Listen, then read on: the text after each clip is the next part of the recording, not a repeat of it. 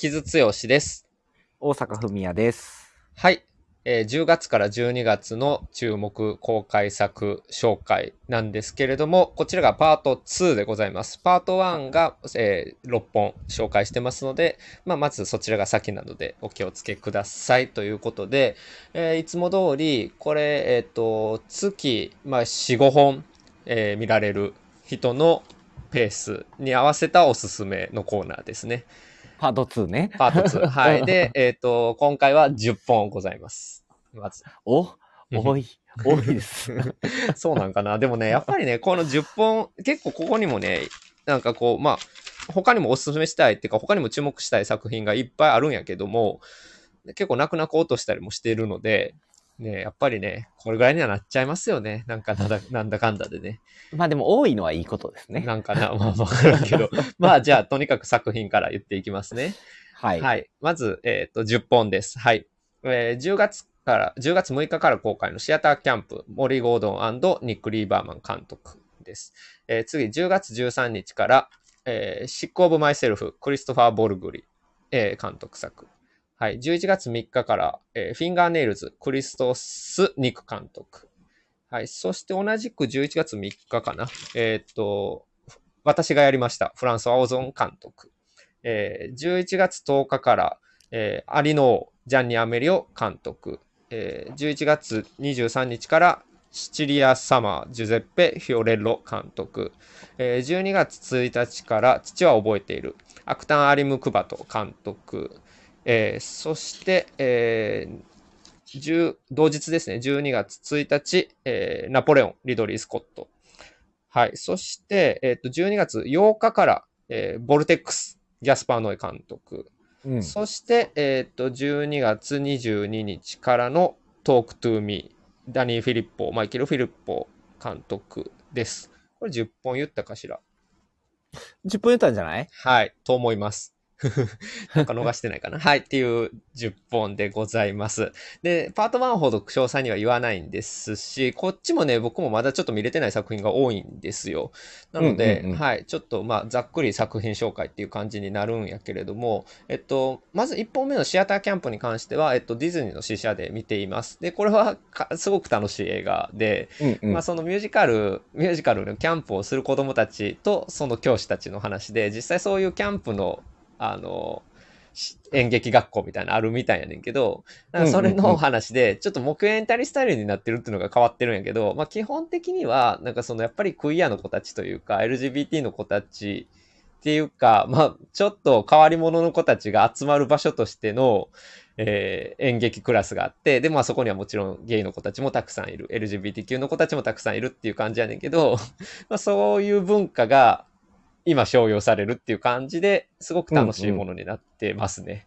うん、っていうコメディです。うん、で、モリー・ゴードンって、これ主演、主演っていうかし、あの、中にも出てて、監督もしてるんやけど、あの、ザ・ベアの、あの、クレアですね。あの、え？カーミーのの、うん、カーミーが付き合うことになる。そうそうそう。はいはいはいうん彼女がやってたりとかして、なんかそういうところの人生も面白いし、で、アメリカではまあ今コメディが、うん、やっぱり元気やなっていうのは改めて思ったのと、で、アメリカもやっぱりその LGBTQ に対してのバックラッシュっていうのが起きているので、まあ、こういうポップな作品、たポップで楽しい作品が子供を描きながらあるっていうのは嬉しいなっていうのが、まあ個人的にはありますね。なるほど。あ、うんでもあの、シドニーの人も出てたよね。そうそうそうそう、その二人が、だから共演してるっていうところで、ザ・ベア好きな人はあチェックしてみてください。そういう意味でなるも、はい、楽しい作品です。はい。そして、えっ、と、クリストファー・ボルグリ。この人、ノルウェーの監督なんですけど、シック・オブ・マイ・セルフで、これはまあ、ザ・承認欲求みたいな話で、うんうん もうまあ、そういうのが好きな人と嫌いな人にはまあ分かれるだろうなっていう映画ではあるんやけれども、まあこれもまあ現代的なもので、で、クリストファー・ボルグリのこの作品を取り上げたかったのは、まあそういうナウい話題があるっていうのもあるんやけど、この人の次の映画がドリームシナリオって言って、あの、夢にニコラ、みんなの夢にニコラス・ケイジが出るようになった世界の話なんやんか。えー、それなんか、でも、ニコラス・ケイジと言いつつ、ニコラス・ケイジが演じてる、まあ、平凡な大学教授っていう話やねんけど、だから、うん。あの、マルコビッチのアナではないんやけど、うんうん。うん。ないんやけど、これアリアスターがプロデュースしてて、うんうんうん。うん、で、アリアスターって最近はあの、狼の家の監督とかもプロデュースしてますけど、そういう風になんかちょっとああいう、ちょっと気持ち悪い話みたいなものに、アリアスターがキーパーソンになって、ちょっとトレンドになってるっていうのちょっと面白いなと思って。なるほどね。そうそうそう、そういう意味で、ちょっと執行部マイセルフは、まあ最近流行ってるちょっと気持ち悪い不気味な映画っていうところの系譜に乗っている新世代かなっていう感じはありますね。なるほどうん。で、それがノルウェーから出てくるっていうところも含めて、ちょっと注目したい作品ですね。はい。で、次のフィンガーネイルズ。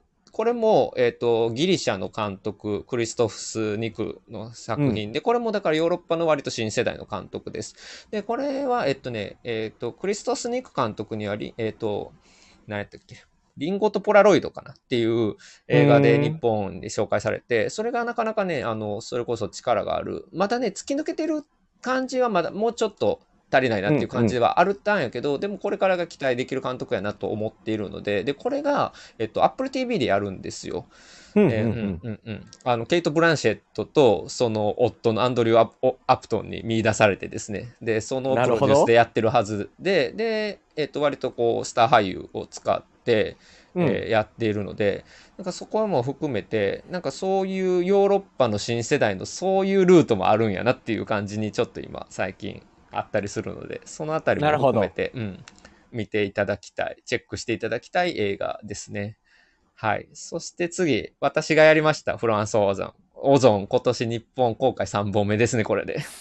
あ、そうやんね。いや、まあもうオゾンの多作ぶりはやっぱりね、ちょっと、うん、上気を逸して、もちろんね、あの、日本に公開されたのが今年っていうことではあるんやけれども、でもやっぱり単純に作品数が多くないとそうはなれへんから、うんううんうん。で、今回は、えっ、と、割と軽いタッチのミステリーっていう感じで、うんうんで、あの、ヴィラン役に、うん、あ、で、あの、大女優が出てくるという感じに なっておりますけれども。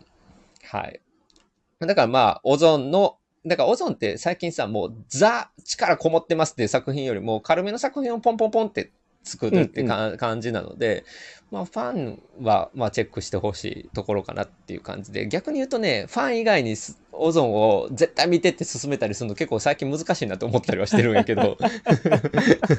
そうそうそう。でもまあそういう意味でも3本目のおフランスはオゾンが今年ありますよというはいはいはい。ところですね。はい。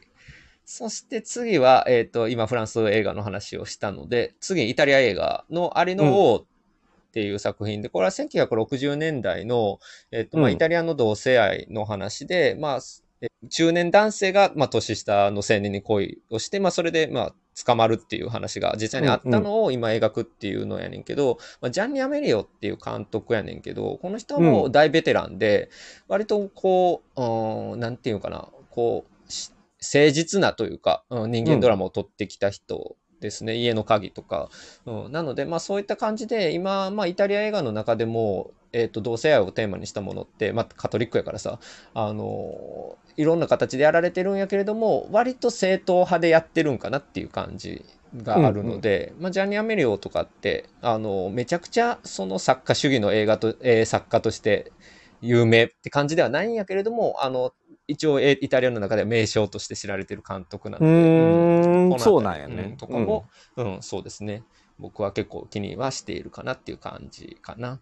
で、もう一本イタリアからシチリアサマー、ジュゼッペ・フィオレロ。もうこれもうんうん80年代のイタリアの同性愛の、これはもっと若い子たちの話なんですけれども、まあ最近本当にたくさんさ、君の名前で僕を呼んで以降、す特にやっぱりそういう作品が、えーいい意味で割と多様に作られるようになっている中で、まあ、またかっていう感じも一見するんやけれども、これもまあ実際にあった話、うん、の映画化だったりするし、まあだからイタリアっていうところも含めて、だからイタリアが今同性愛ものをどういうふうに、うん、再解釈していくかっていうのって、イタリアって良くも悪くもパゾリーニみたいなうんクイアっていうものがものすく。ごく濃厚かつ、まあアーティスティックになって、描かれていたことってそれってすごい両面があってさやっぱりそのいわゆる普通のものとしての同性愛じゃないっていう割とその、うん。一種特殊なものとしてあのアートとして戦うっていうものが割と伝統としてあったんやけれども、うんまあ、そこと、はちょっとずれるものっていうのをイタリア映画のゲイものっていうのゲイ映画のバリエーションには最近あるのかなっていう感じはちょっと僕はしているのでなんかそういう意味でなるほどね。うん。なんか今の青春映画としてどういう風にできてるのかなっていうのはまだ見れてないんですけれども、僕も注目しているところですね。はい。そして、えーっと、次、えーっと、父は覚えている。アクタン・アリム・クバトという人で、この人、キルギスなんですよ。キルギスの映画監督です。なるほど。で、この人、まあ、あんまり知られてないかもしれんけど、馬を放つという映画がですね、まあ、それこそ岩波ホールで上映されてまして、今なき。岩波も、だから岩波っぽい映画、岩波ホールっぽい映画なんですよ。で、馬を放つっていうか、すごいいい映画でですね、本当にまあだから中央アジアっていうなかなか見ることができない、うんうん映画作品の中で立ち上がる、えー非常に丁寧な人間ドラマがあるので、まあこれもやっぱりその中央アジアの時代の変化、そしてまあロシアとの関係っていうことが、まあ、ニュアンスとして入っている作品になっているようなので、僕は結構注目してるし、まあなんか、あの、本当にキルギスの映画監督が、あの、の映画がまだ見られる国でよかったなっていう 感じもちょっとありますので、こういう渋い作品こそ、あの、見ていただきたいなというところであげました。はい。はい。そして次がリドリー・スコットのナポレオンですね。これ12月1日で、これも大作で2時間40分あって、で、これもアップルでやるんや、アップルでもやるんやけど、アップル版で、えーっとね、リドリー・スコット本人は270分のディレクターズカットをやりたいって言ってるらしくて、なるほど。それが本当に配信されるのかどうかはちょっとわかりませんけれども、まあ、ナポレオンの、まあ、大作電気物という感じで、うん。で、ホーキン・フェニックスですわ。うんうん、っていう感じの。まあだから今ナポレオンの電気とものとか果たして俺は見たいんだろうかっていう気持ちはたすごくあるんですけれども、しかも270分とかあったら余計やねんけど、まあなんかリドリー・スコット最近調子いいような気もするので、んそういうところも含めて、まああとはね、あの、ホーキン・フェニックス好きとしては見ないといけないかなっていうところでもあるかな。はいはい。はい。そして次、えっと、ギャスパー・ノエのボルテックスで、うんえっと、ギャスパー・ノエも、ちょっと、俺が最近喋っている、えーそういうなん、挑発的なというかね、過激な映画うん。を作ってきた2000年代あたりの人たちが、ちょっと再評価されてる感じにあるんじゃないでしょうかって僕は思ってるんですよ、ギャスパー・ノエも。なるほど。うん、トリアとかもそうやけどね。うんで、うん。だからまあ、いわゆる PC、ポリティカルコネクトネスみたいなところだけでは救いきれないものっていうのを、じゃあどこまでやれんのかみたいなところが、うんうん今、またちょっと再評価されているところがあって、うん。で、ボギャスパーノエの新作なんですけど、これは、えっ、と、とはいえ暴力っていうのは、直接的な暴力っていうのはなくて、老老介護の話。で、しかも主人公のおじいちゃんを、あの、ダリオ・アルジェントがやってるってなんでみたいな。なるほど。なるほど。っていうところはすごく楽しみですね、ボルテックス。はい。っていうところで、まあ、ギャスパーノエとかね、本当に、うん、本当に好き嫌い分かれるし、万人に勧められるわけではないし、逆に好きすぎる人もおって、なんかすごいもう、ギャスパーノエは絶対見てますみたいな人は、それはそれでちょっと怖いんやけど、まあ、とはいえ今ちょっとインなのかなっていう感じもあるので、はい。ここは注目ですね。いや、ノエはたまに見ると元気が出ますよね。元気出んの？うん。へえ。一周回って。あ、そう。うん 俺、すうん、すまあ難しいな。そうね。俺はちょっと元気出るとはちょっと違うかな。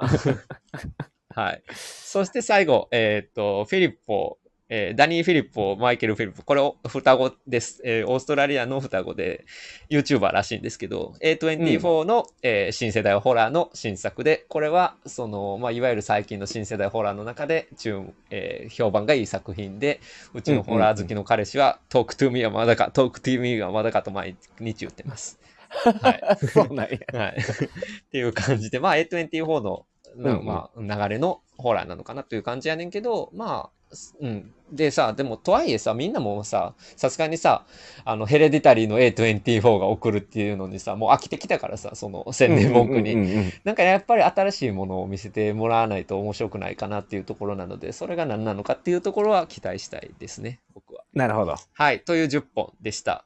はい。この中で大阪はどうですか？え、うーん、そうね。で、知らない監督の作品が。ほとんどの中でで言うと、アリノーの、うんうん。なんか、あの、予告編の映像が美しかったので、見たいなって思ったのと、うんあとは、あれかな、ちょっとリドリー・スコットのナポレオンはさ、うん。もう、あの、グラディエーターのネロ帰ってきたな、みたいな。あれ、グラディエーター2って出るんやったっけ？え、なんかあれ？あれ、どうなんやろ？ポール・メスカル、ポール・メスカルが主役なんですけど、うん。なんか出るとか出んとかなかったっけ？は、ちょっと忘れた。後で調べときますけど。うんえ、でもさうん、あの、死んじゃったやん。あ、まあそうやな。う じゃあ何かななんか、俺の勘違いかも、じゃあ。ん。うん、まあそうやね。まあリドリー・スコット。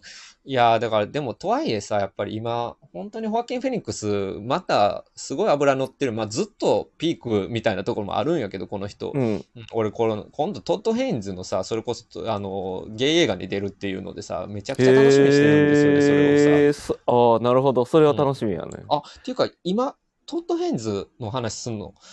まず、トッド・ヘインズのメイディセンバーって日本で今年公開されるのかな？ネットフリックスには海外は来るはずやねんけど、ちょっとそれ、情報出てこんかったから、もしかしたら今年、ネットフリックスに来るかもしれへんし、来年かもしれないですね。メイディセンバー。うん。だからトッド・ヘインズと、あと、ぜパート1で言い忘れてたんやけど、アリアスターのディサポイントメント・ブールバード、これもだからホアキン・フェニックスですよ。アリアスターの新作も今年中とは言われてるけど、まだ正確に出てないから、それもちょっとまだ分かりませんっていう感じやねんけど。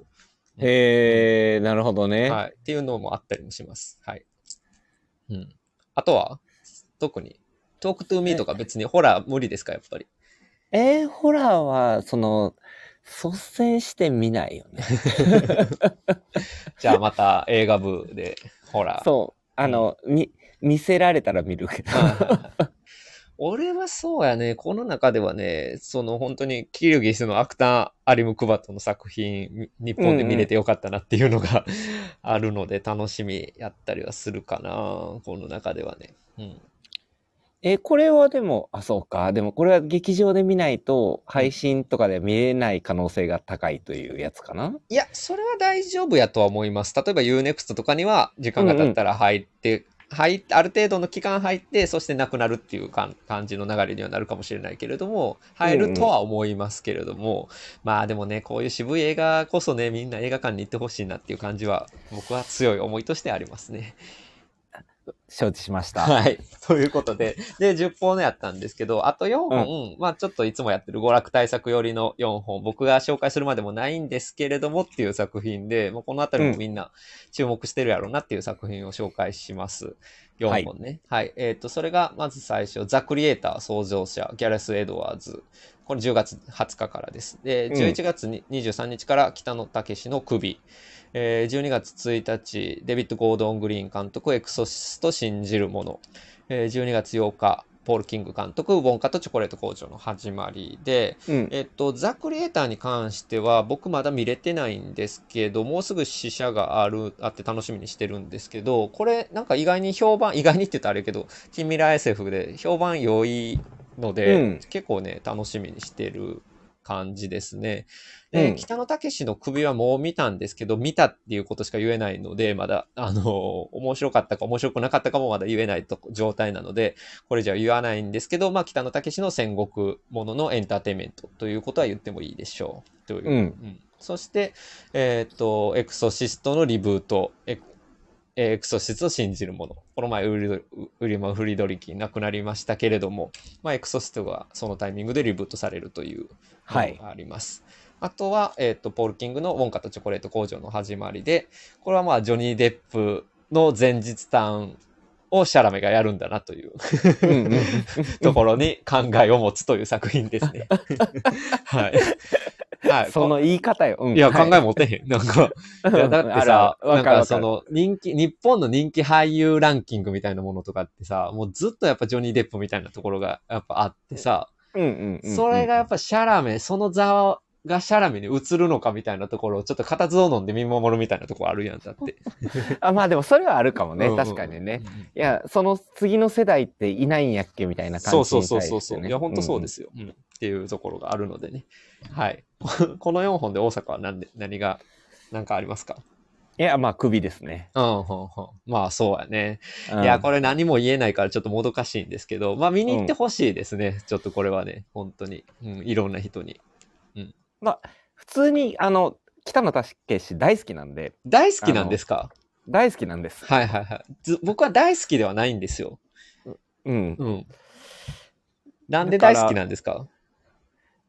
えーなんで大好きなんですか？でもあのさ、あの、なんていうかもう、あの、感情を一切無視した、うんあの、ひょうひょうとした映画をずっともう青春の頃から、なんていうか、愛して見続けてるから。はいはいはい。まあ、うん今大阪ひょうひょうとしたって言うけ言ったけどさ、俺がその大好きではない理由の一つがさ、ひょうひょうとしたっていうよりはさ、もうニヒルすぎるっていうかさ、うんもうなんか、え、虚無みたいな 感じがやっぱりしてしまうので、あ、そうそう。でもうんその虚虚無さに対してやっぱ、そのアウトレイジもそうやし、うんてか、あれは、俺は一番そのあちが好きなんやけど、はいはいはいはい。うん。っていうところをずっと、なんていうかもう一番最初に見た時から衝撃で、そこはずっと忘れないし、今も期待してるっていうところはあるから、うん。こここの対策にどういうふうに、その、それが現れるのかなっていうのは、うん、楽しみでは。はい。という、まあそれは楽しみにしておいてくださいとしか言われへんねんけど、うん。そうやね。まあでも大阪はそんな、俺からしたらそんなニヒリストとは思えへんけどね、大阪自身はね。うん、なんかでも自分自身のにない感覚があるというか、こう、自分の日々生活してるのと全く逆の、なんていうか世界がそこにあるみたいなのが、はい。北野武作品の好きなところなのかもしれない。はい。なるほどね。まあその感じが、まあ時代物でどう現れてるかっていうところですね。はい。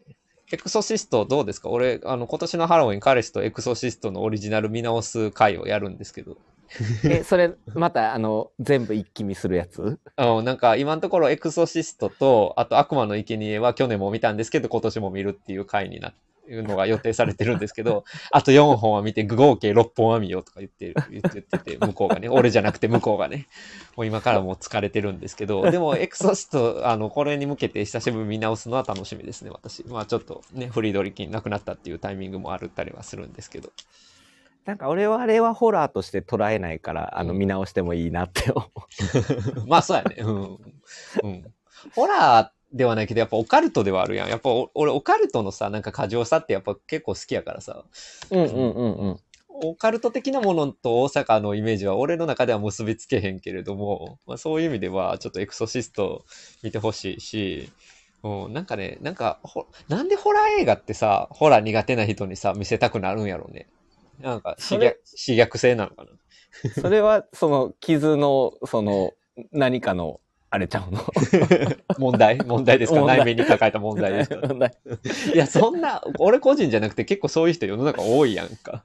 あ、はいあの、ほら、み、いや、これ、いや、ちょっとこれだけは見てみたら、みたいなやつ。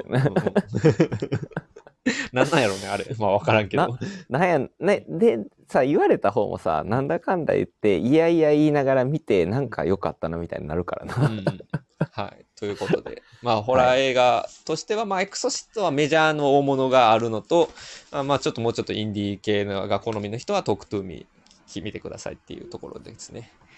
はい。はい。という感じで、まあ、10月から12月も、だからか、全部合わせたら、6えー20本紹介したんか。ので、まあ、このあたり、でもこれ以外にもね、結構、えーロバート・ロドリゲスがあったりとかですね、ガイ・リッチーがあったりとかですね、そのあたり落としちゃってるので、うん、これ以外にもたくさんあるので、まあ、この番組でも紹介できたらなとは思ってますわ。うん、確かに。あの、ロドリゲスはちょっと見たいなと思ったわ。予告編みたいな。あれやろ。あの、ベン・アフレックやからやろ。まあ、それもある。俺もちょっとな、なんかやっぱりちょっとベン・アフレックは何かを癖になる何かがあるからね。うんうん。ドミのね、あの、10月27日からのロバート・ロドリゲス新作があったりしますけれども、うんまあまあ、みんなたくさん見るのも大変やし、ドラマもいろいろありますけれども、まあできる限りここでも紹介していくし、まあ大阪にも見れるものは見てもらおうかなっていう感じですね。はい。はい。ということで、えっと、最後にちょっとだけ言っとくと、あの、ヨルゴス・ランティモスの哀れなる者たちとかは来年になったし、デューンも来年になったし、結構来年に伸びたものがスとの関係とかもあってね、うん、あるし、あるんですけれども、僕が来年、まあ今一番発表されている中で一番楽しみにしているのは、アンドリュー・ヘイの偉人たちでございます。なるほど。はい。まあ、これは、なんか、大々的にやりたいなと思ってます。はい、という感じでした。えーこはい。はい、ということで、10月から12月の注目公開作でした。頑張って見に行きます。